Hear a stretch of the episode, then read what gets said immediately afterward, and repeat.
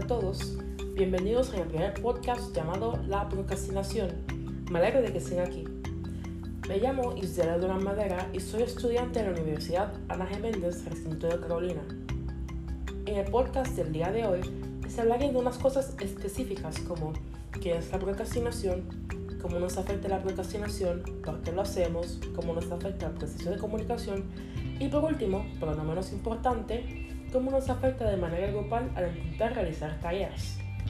Antes de entrar en el tema, os explicaré qué es específicamente la procrastinación y el por qué es tan crucial que la evitemos en cualquier momento, especialmente cuando estamos en un grupo de personas en donde cada una de esas personas te necesitan para realizar una presentación o hacer algún trabajo. La procrastinación es la opción de retrasar o posponer algo. A menudo la procrastinación parece ser algo que solo hacen las personas perezosas, y es algo que la gente tiende a ver como algo incorrecto y que supuestamente proviene de una persona a la que no le importa su trabajo o algún proyecto que esté realizando. Cuando procrastinas, en lugar de trabajar en tareas importantes y significativas, te encontrarás realizando actividades triviales.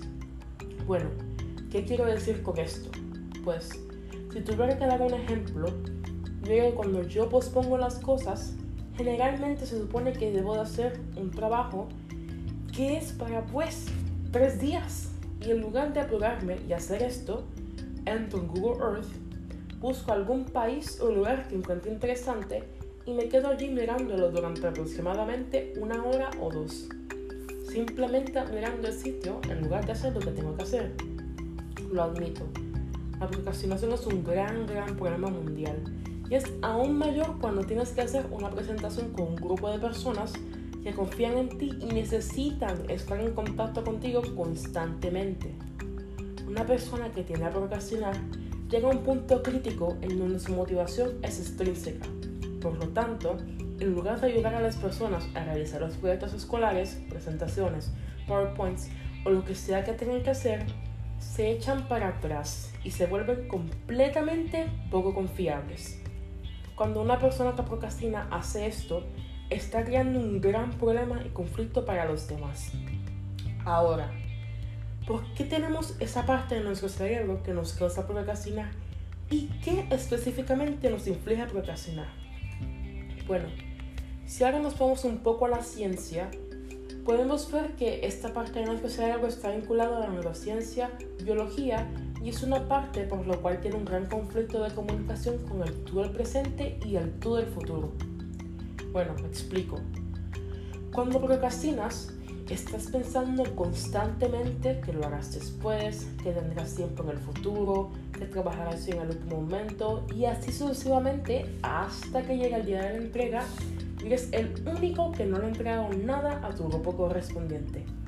Así que te terminas perjudicando y perjudicando a las personas que dependían de ti para realizar algún trabajo. La verdad, mi gente, es que se siente bastante feo y le da mala impresión a las personas. Luego, nadie querrá trabajar contigo.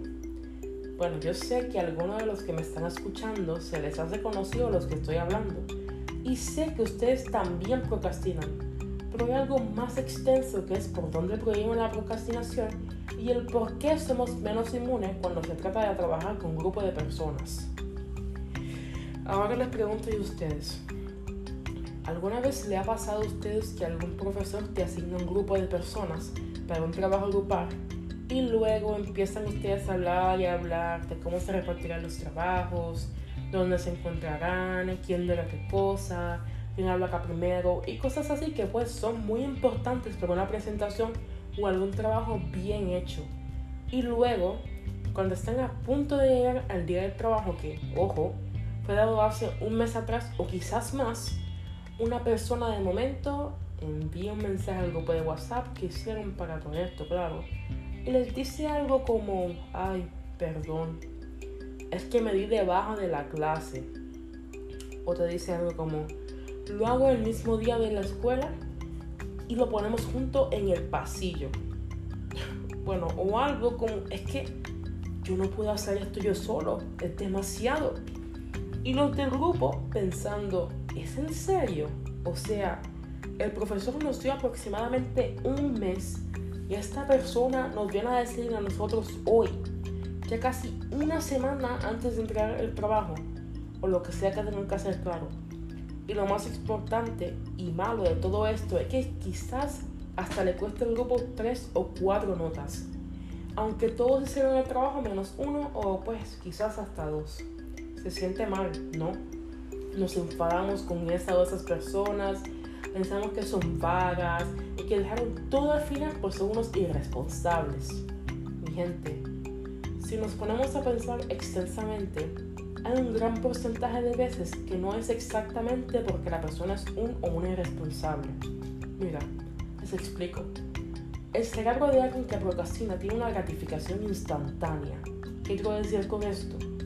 Quiero decir que la persona se siente bien consigo misma y seguro de que podrá realizar el trabajo al último momento, hasta que la parte racional de su cerebro empieza a darle señales como, ay, es un buen momento para realizar este trabajo.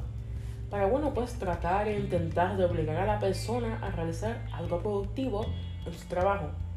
Pero la otra parte de su cerebro, que es una gratificación instantánea, no le gusta ese plan. Así que toma el control de todo y empieza a decir señales que no te ayudarán en nada. Para entenderlo mejor, bueno, imagínense lo que utilizan mucho los muñequitos de televisión cuando enseñan un diablo y un ángel en tus hombros. Bueno, imagínate que la gratificación instantánea es el diablo y la gratificación racional es el ángel. Ahora el ángel te dice, ay, recuerda, tienes un proyecto para una semana y un grupo de personas están esperando que te comuniques con ellos para poder concordar el trabajo completo. Luego, el diablo te dice, en realidad vamos a ir a ver videos en YouTube de por qué existimos.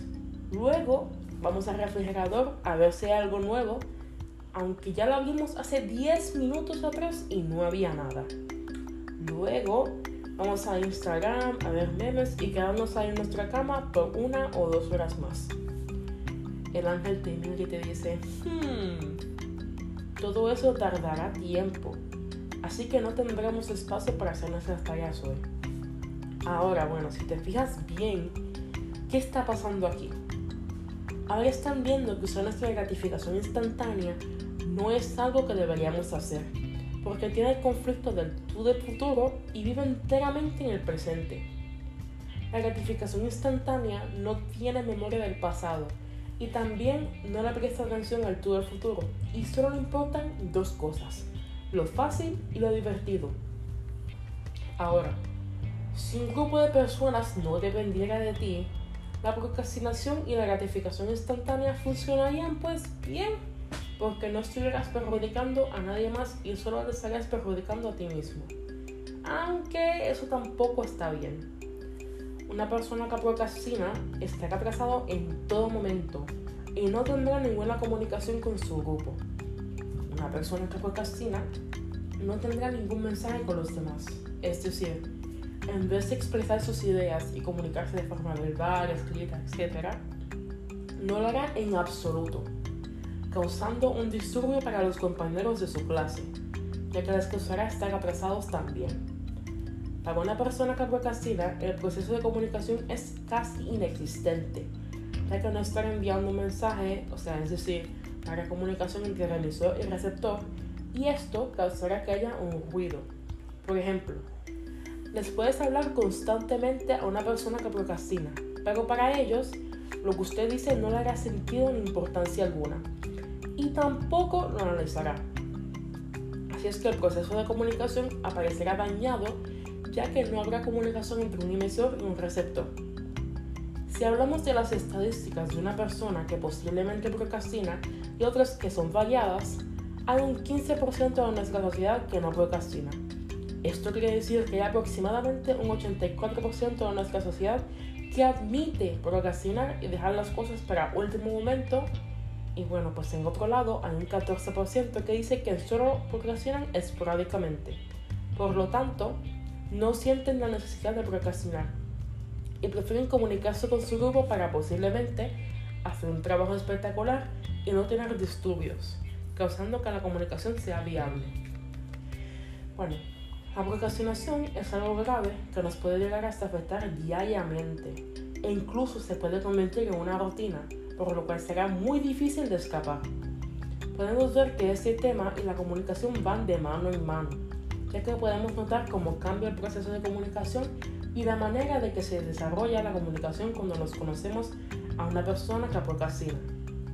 Como ya pudimos ver en lo hablado anterior, Sabemos que casi nunca habrá fidelidad del mensaje cuando tratamos de comunicarnos con una persona que procrastina, ya que la persona que procrastina en sí tendrá bastante trabajo para emitir su mensaje al receptor, y en este caso, el receptor es la persona que procrastina. Esto pasará porque la comunicación solamente se considera eficaz cuando el receptor capte el mensaje de la, de la misma manera que el emisor quiere que lo capte. Y esto no pasará ya que la persona que procrastina, el receptor, no le da importancia alguna al mensaje de la persona que no procrastina, que sería el emisor. Para finalizar con el podcast y concluir con los temas de los he hablado, yo diría que la procrastinación es algo difícil y opino que cuando estás en una institución, escuela, universidad, trabajo o donde sea que estés, se supone que tengas un compromiso consigo mismo de realizar las actividades y los trabajos grupales con una comunicación efectiva con los demás. Opino que las personas que estén en un grupo que, contengan personas que procrastinan no sean penalizados injustamente, solo porque una o dos personas decidieron no comunicarse efectivamente y decidieron hacer todo al último momento. Ahora que estamos en final, Espero que les haya gustado mi podcast y tengan un mayor conocimiento de qué es la procrastinación y cómo nos afecta de manera grupal. Gracias por escucharme y adiós. Los veo pronto.